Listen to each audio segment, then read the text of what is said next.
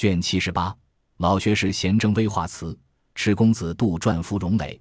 话说两个尼姑领了方官等去后，王夫人便往贾母处来，见贾母喜欢，便趁便回道：“宝玉屋里有个晴雯，那个丫头也大了，而且一年之间并不离身。我常见她比别人分外淘气也懒。前日又病倒了十几天，叫大夫瞧，说是女儿痨，所以我就赶着叫她下去了。若养好了。”也不用叫他进来，就上他家陪人去也罢了。在那几个学戏的女孩子，我也做主放了。一则他们都会戏，口里没轻没重，只会混说，女孩们听了如何使得；二则他们唱会子戏，白放了他们也是应该的。况丫头们也太多，若说不够使，再挑上几个来也是一样。贾母听了，点头道：“这是正理，我也正想着如此。”但晴雯那丫头，我看她甚好，言谈针线都不及她，将来还可以给宝玉使唤的。谁知变了？王夫人笑道：“老太太挑中的人缘不错，只是她命里没造化，所以得了这个病。”俗语又说：“女大十八变。”况且有本事的人，未免就有些掉歪。老太太还有什么不曾经历过的？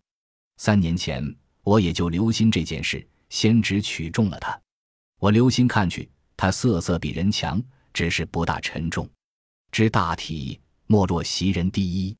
虽说贤妻美妾，也要性情和顺，举止沉重的更好些。袭人的模样虽比晴雯次一等，然放在房里，也算是一二等的。况且行事大方，心地老实，这几年从未同着宝玉淘气。凡宝玉十分胡闹的事，他只有死劝的。因此。品择了两年，一点不错了。我悄悄地把他丫头的月钱止住，我的月分银子里批出二两银子来给他，不过使他自己知道，越发小心孝好之意，且没有明说。一则宝玉年纪尚小，老爷知道了，有恐说耽误了书；二则宝玉自以为自己跟前的人，不敢劝他说他，反倒纵性起来，所以直到今日才回明老太太。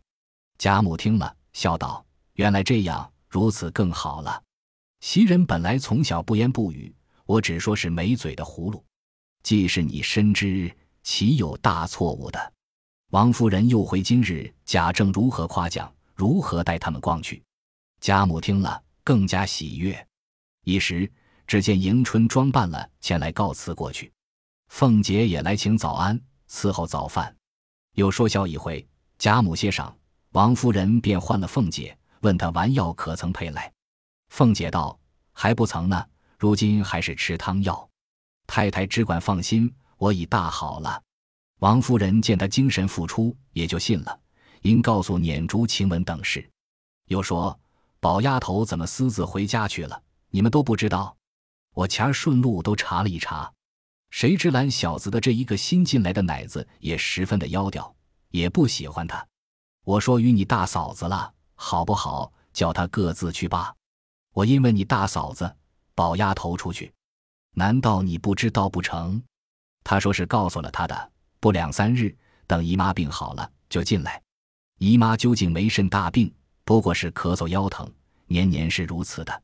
他这一去的必有缘故，敢是有人得罪了他不成？那孩子心重，亲戚们住一场，别得罪了人，反不好了。凤姐笑道。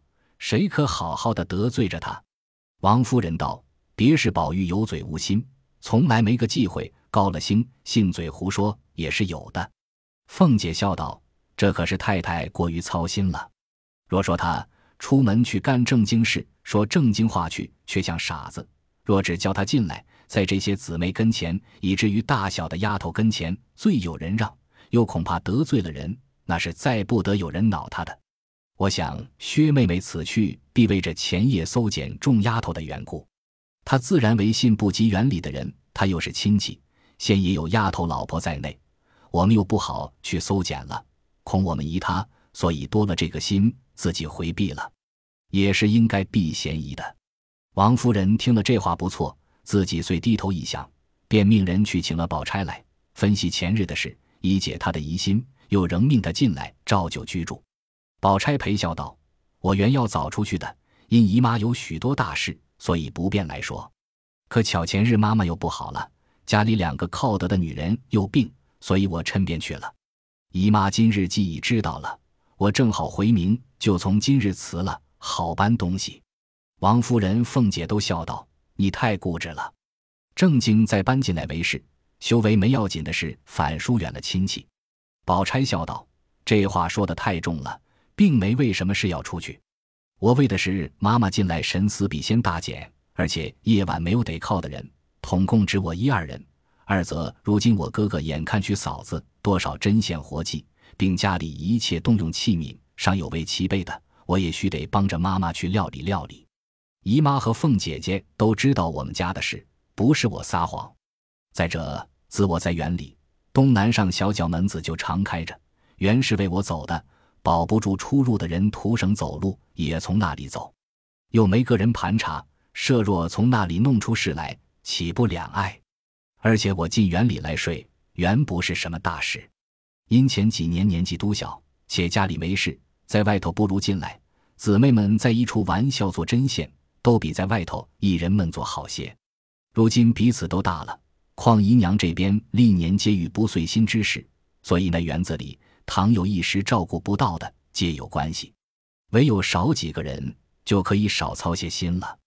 所以今日不但我决意辞去，此外还要劝姨娘，如今该减省的就减省些，也不为失了大家的体统。据我看，园里的这一项费用也尽可以免的，说不得当日的话。姨娘深知我家的，难道我家当日也是这样零落不成？凤姐听了这篇话，便向王夫人笑道：“这话依我竟不必强他。”王夫人点头道：“我也无可回答。”只好随你的便罢了。说话之间，只见宝玉已回来了。因说老爷还未散，恐天黑了，所以先叫我们回来了。王夫人忙问：“今日可丢了丑了没有？”宝玉笑道：“不但不丢丑，拐了许多东西来。”接着就有老婆子们从二门上小厮手内接进东西来。王夫人一看时，只见扇子三把，扇坠三个，笔墨共六匣，香珠三串。玉绦环三个，宝玉说道：“这是梅翰林送的，那是杨侍郎送的，这是李员外送的，每人一分。”说着，又向怀中取出一个檀香小护身佛来说：“这是庆国公单给我的。”王夫人又问在席何人，作何诗词？说毕，只将宝玉一分，令人拿着同宝玉环兰前来见贾母。贾母看了，喜欢不尽。不免又问些话，无奈宝玉一心记着晴雯，答应完了，便说骑马颠了，骨头疼。贾母便说：“快回房去，换了衣服，疏散疏散就好了，不许睡。”宝玉听了，便忙进园来。当下麝月、秋纹已带了两个丫头来等候，见宝玉辞了贾母出来，秋文便将墨笔等物拿着，随宝玉进园来。宝玉满口里说：“好热。”一臂走，一面便摘冠解带，将外面的大衣服都脱下来。麝月拿着，只穿着一件松花绫子夹袄，襟内露出血点般大红裤子来。秋文见这条红裤是晴雯针线，因叹道：“真是物在人亡了。”麝月将秋文拉了一把，笑道：“这裤子配着松花色袄儿，实情靴子，越显出靛青的头，雪白的脸来了。”宝玉在前，只装没听见。又走了两步，便止步道：“我要走一走，这怎么好？”麝月道：“大白日里害怕什么？害怕丢了你不成？”因命两个小丫头跟着我们送了这些东西去再来。宝玉道：“好姐姐，等一等我再去。”麝月道：“我们去了就来。”两个人手里都有东西，倒像摆支似的，一个捧着文房四宝，一个捧着官袍带履，成个什么样子？宝玉听了，正中心怀，便让他二人去了。他便带了两个小丫头到一块山子石后头，敲问他二人道：“自我去了，你袭人姐姐打发人去瞧晴雯姐姐没有？”这一个答道：“打发宋妈瞧去了。”宝玉道：“回来说什么？”小丫头道：“回来说晴雯姐姐直着脖子叫了一夜，今日早起就闭了眼，住了口，事事不知，只有倒气的分儿了。”宝玉忙道。一夜叫的是谁？小丫头道：“一夜叫的是娘。”宝玉拭泪道：“还叫谁？”小丫头道：“没有听见叫别人了。”宝玉道：“你糊涂，想必没有听真。”傍边的一个小丫头最伶俐，听宝玉如此说，便上来说：“真个他糊涂。”又向宝玉说：“不但我听得真切，我还亲自偷着看去的。”宝玉听说，忙问：“怎么又亲自看去？”小丫头道：“我因想，晴雯姐姐素日与别人不同，待我们极好。如今她虽受了委屈出去，我们不能别的法子救她，只亲去瞧瞧，也不枉素日疼我们一场。”就是人知道了，回了太太打我们一顿也是愿受的，所以我拼着一顿打，偷着出去瞧了一瞧。谁知他平生为人聪明，至死不变。见我去了，便睁开眼拉我的手问：“宝玉那去了？”我告诉他了。他叹了一口气，说：“不能见了。”我就说：“姐姐何不等一等的回来见一面？”他就笑道：“你们不知道，我不是死。”如今天上少了一位花神，玉皇爷命我去管花。我如今在魏正二刻就上任去了，宝玉须得魏正三刻才到家，只少的一刻的功夫，不能见面。世上凡有该死的人，阎王勾取了去，是差些个小鬼来捉人魂魄。若要迟延一时半刻，不过烧些纸钱，交些江饭，那鬼只顾抢钱去了，该死的人就可少待个功夫。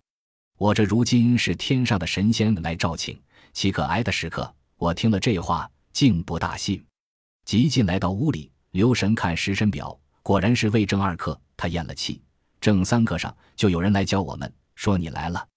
宝玉忙道：“你不认得字，所以不知道这原是有的。不但花有一花神，还有总花神，但他不知做总花神去了，还是单管一样花神。”这丫头听了。一时周不来，恰好这是八月时节，园中池上芙蓉正开，这丫头便见景生情，忙答道：“我已曾问他是管什么花的神，告诉我们日后也好供养的。他说你只可告诉宝玉一人，除他之外不可泄了天机。就告诉我说他是专管芙蓉花的。宝玉听了这话，不但不为怪，一且去悲生喜，便回过头来看着那芙蓉，笑道。此花也须得这样一个人去主管，我就料定他那样的人必有一番事业。虽然超生苦海，从此再不能相见了，免不得伤感思念。因又想，虽然临终未见，如今且去灵前一拜，也算尽这五六年的情谊。想必忙至房中，正值麝月秋纹找来，宝玉又自穿戴了，只说去看黛玉，遂一人出园。往前次看望之处来，以为停就在内。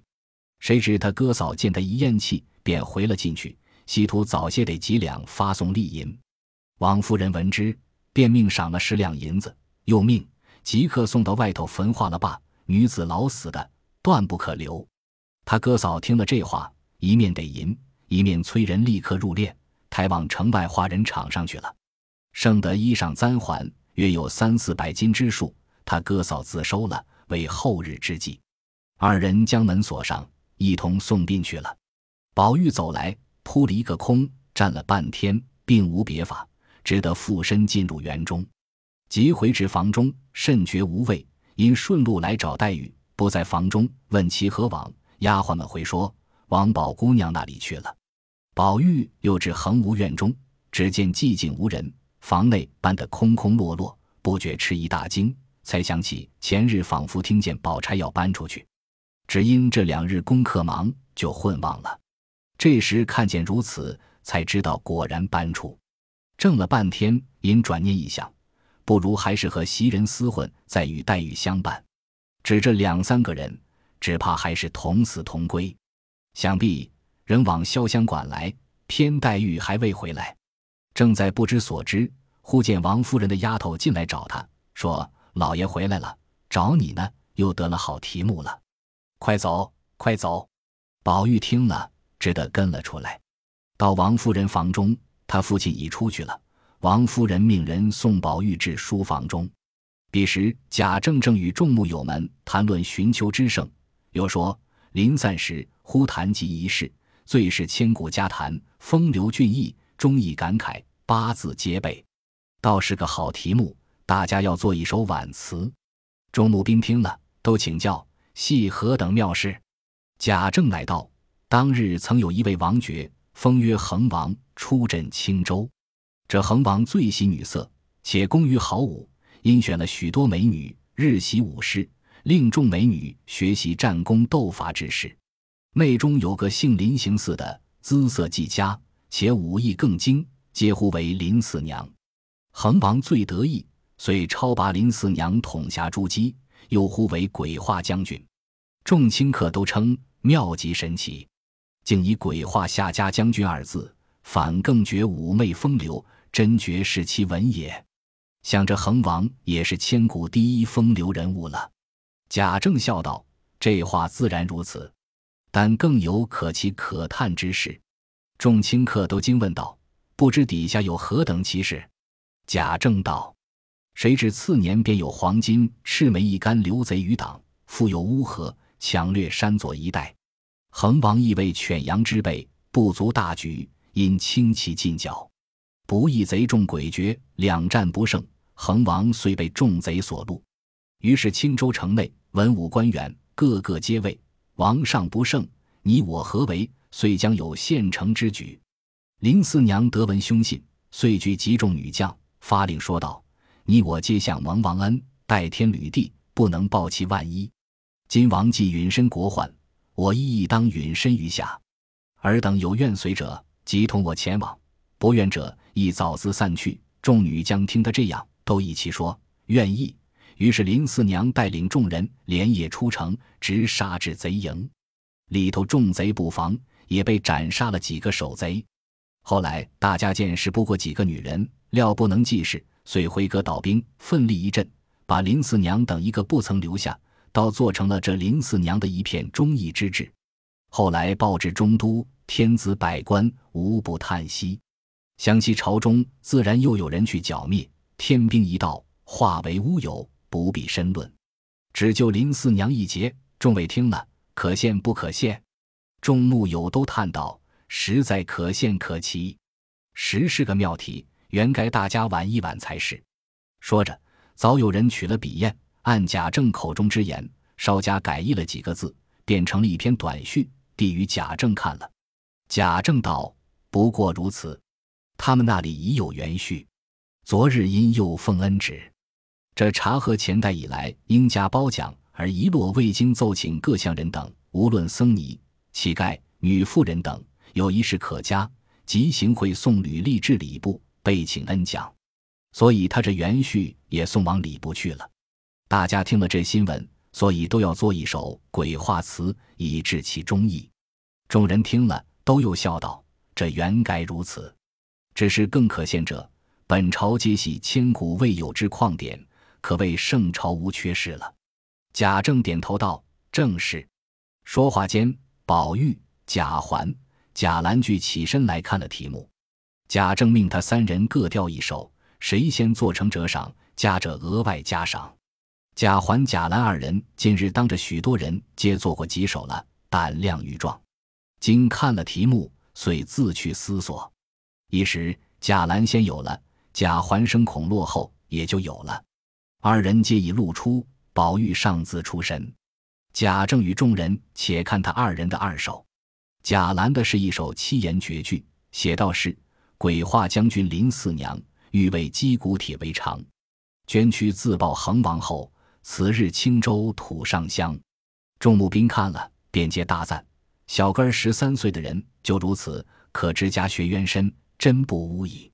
贾政笑道：“稚子口角也还难为他。”又看贾环的是手舞言律，写道是：“红粉不知愁，将军意未休。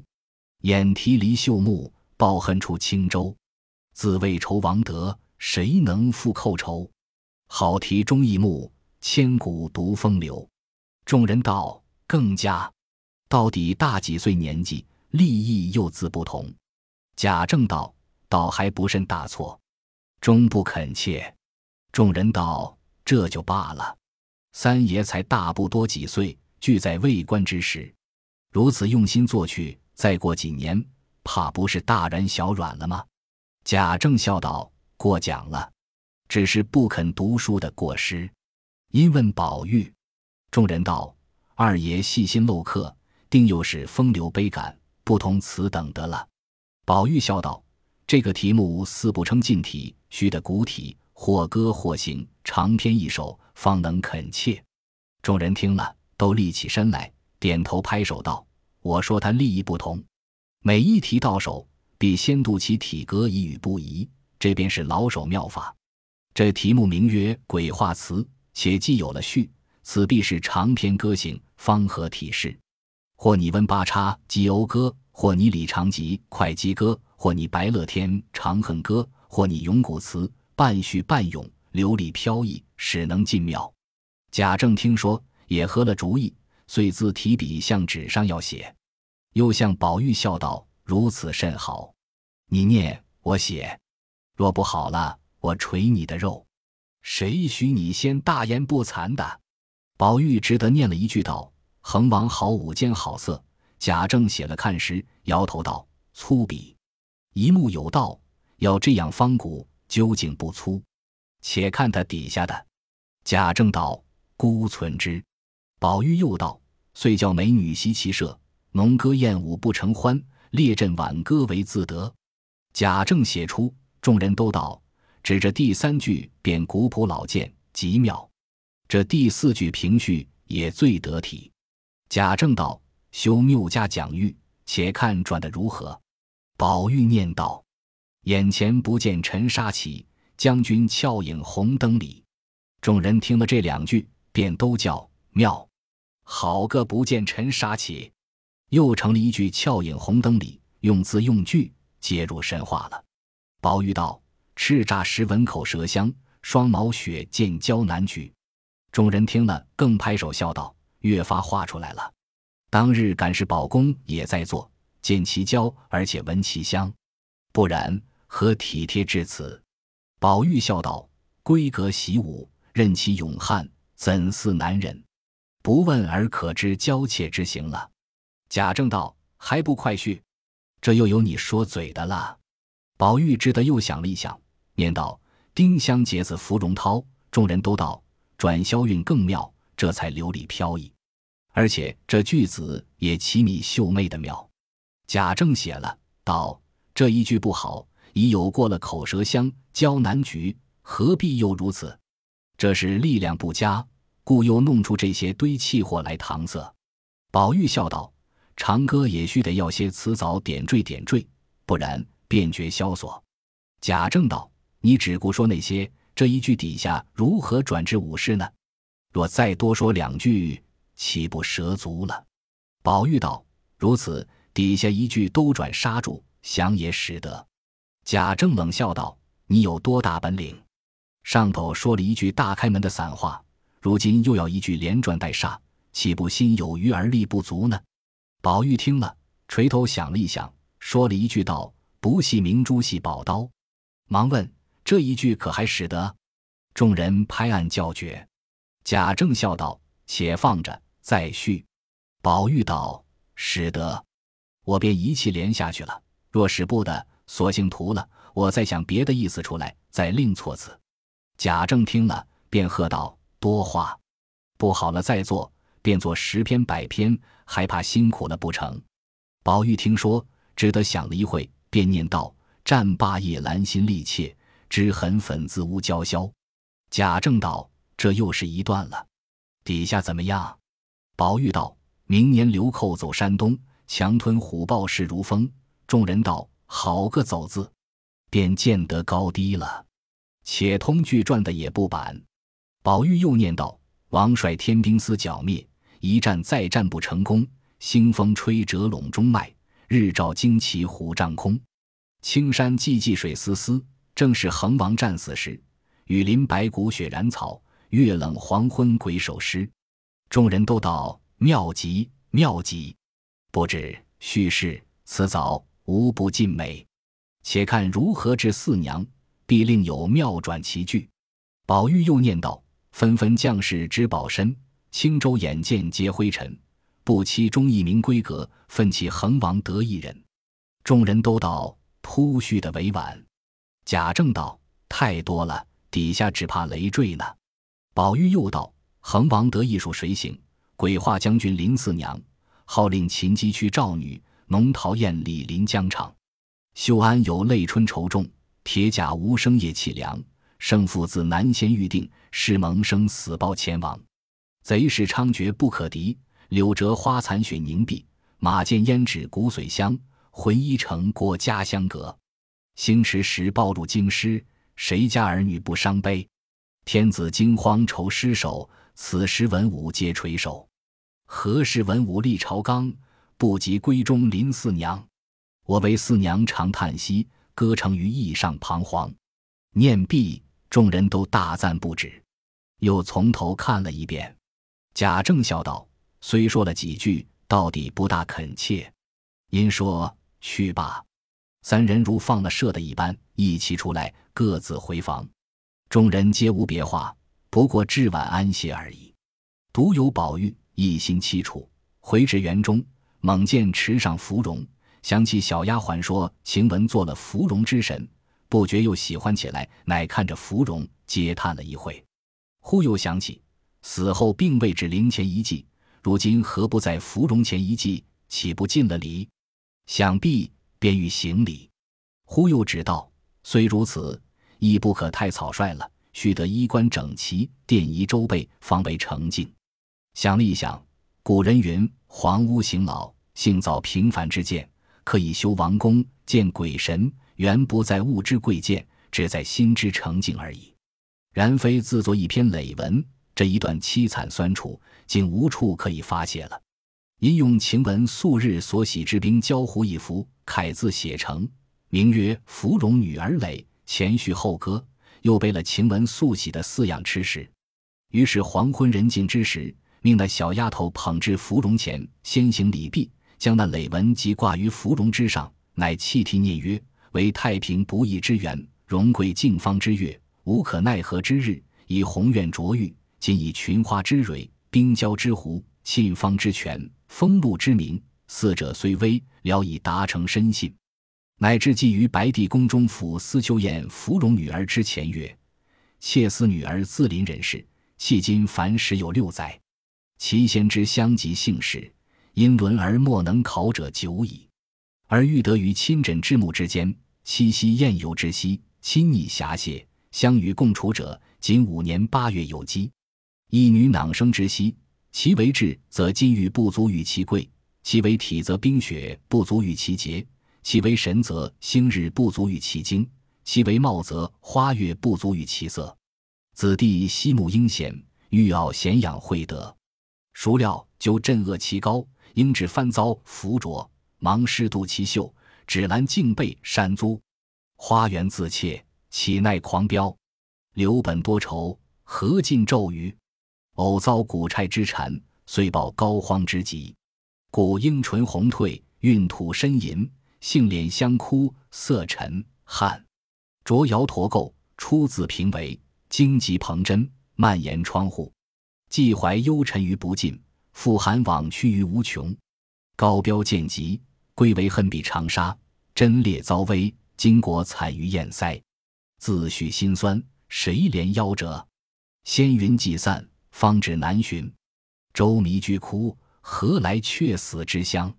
海湿灵茶，不获回生之药。眉黛烟青，昨有我画；指环玉冷，今欠谁温？鼎炉之圣药犹存，金泪之余痕尚自。静分鸾影，愁开射月之帘；书画龙飞，哀者弹云之尺。伪金殿于草莽，石翠合于尘埃。镂空却突悬七夕之针。待断鸳鸯，谁续五丝之缕？况乃今天暑节，白帝思时，孤亲有梦，空室无人。同结月暗，芳魂与倩影同销，荣帐相残，娇喘共细腰俱绝。连天衰草，岂独蒹葭？匝地悲声，无非蟋蟀。路阶晚气，穿帘不度寒针。雨立秋远，隔院西闻怨笛。芳名未泯。檐前鹦鹉游乎？雁至江王，剑外海棠欲萎。捉迷屏后，莲瓣无声。斗草庭前，兰芳往带。抛残绣线，银间彩绣谁裁？折断冰丝，金斗玉香未熨。昨承严命，寄驱车而远至方圆。今犯慈威，负主杖而浅抛孤旧。即闻会官被险，顿为共学之情。实果成灾，愧待同辉之巧。而乃西风古寺，烟至青林。落日荒丘，零星白骨。秋雨飒飒，蓬艾萧萧。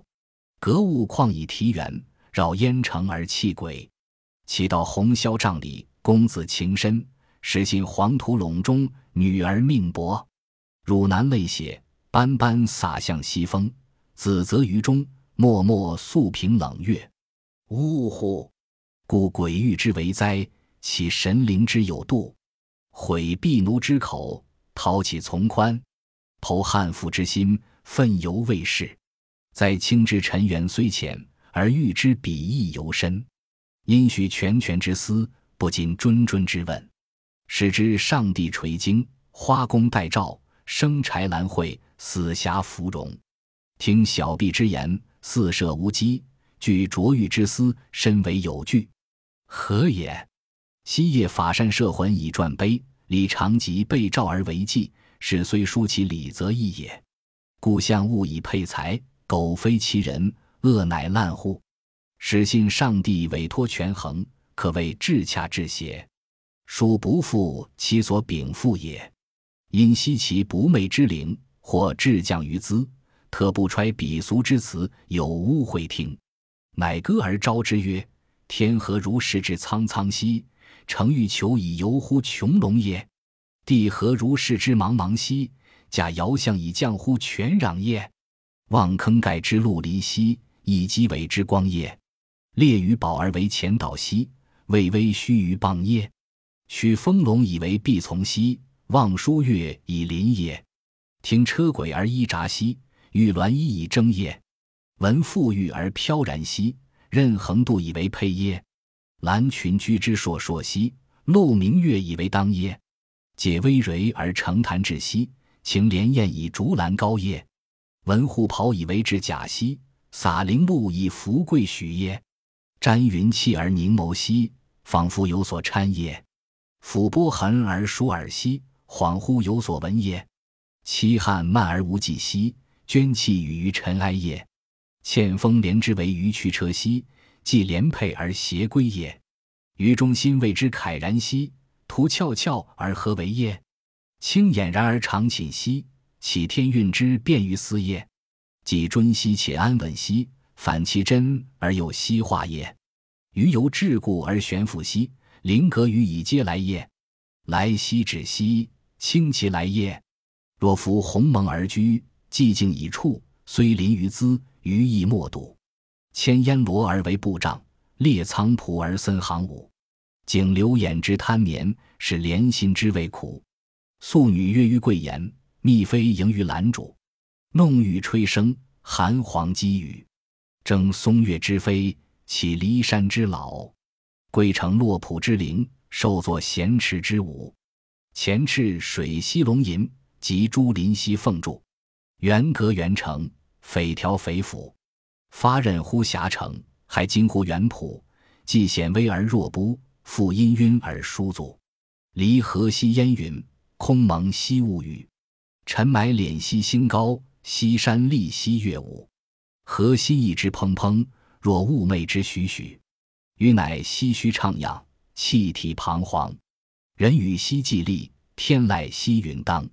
鸟惊散而飞，鱼煞蝶已响。至哀兮是岛，城里兮凄响，呜呼哀哉！上想，独臂遂焚帛殿名，依依不舍。小丫鬟催至在寺，方才回身。忽听山石之后有一人笑道：“且请留步。”二人听了，不觉大惊。那小丫鬟回头一看，却是个人影从芙蓉花里走出来，她便大叫：“不好，有鬼！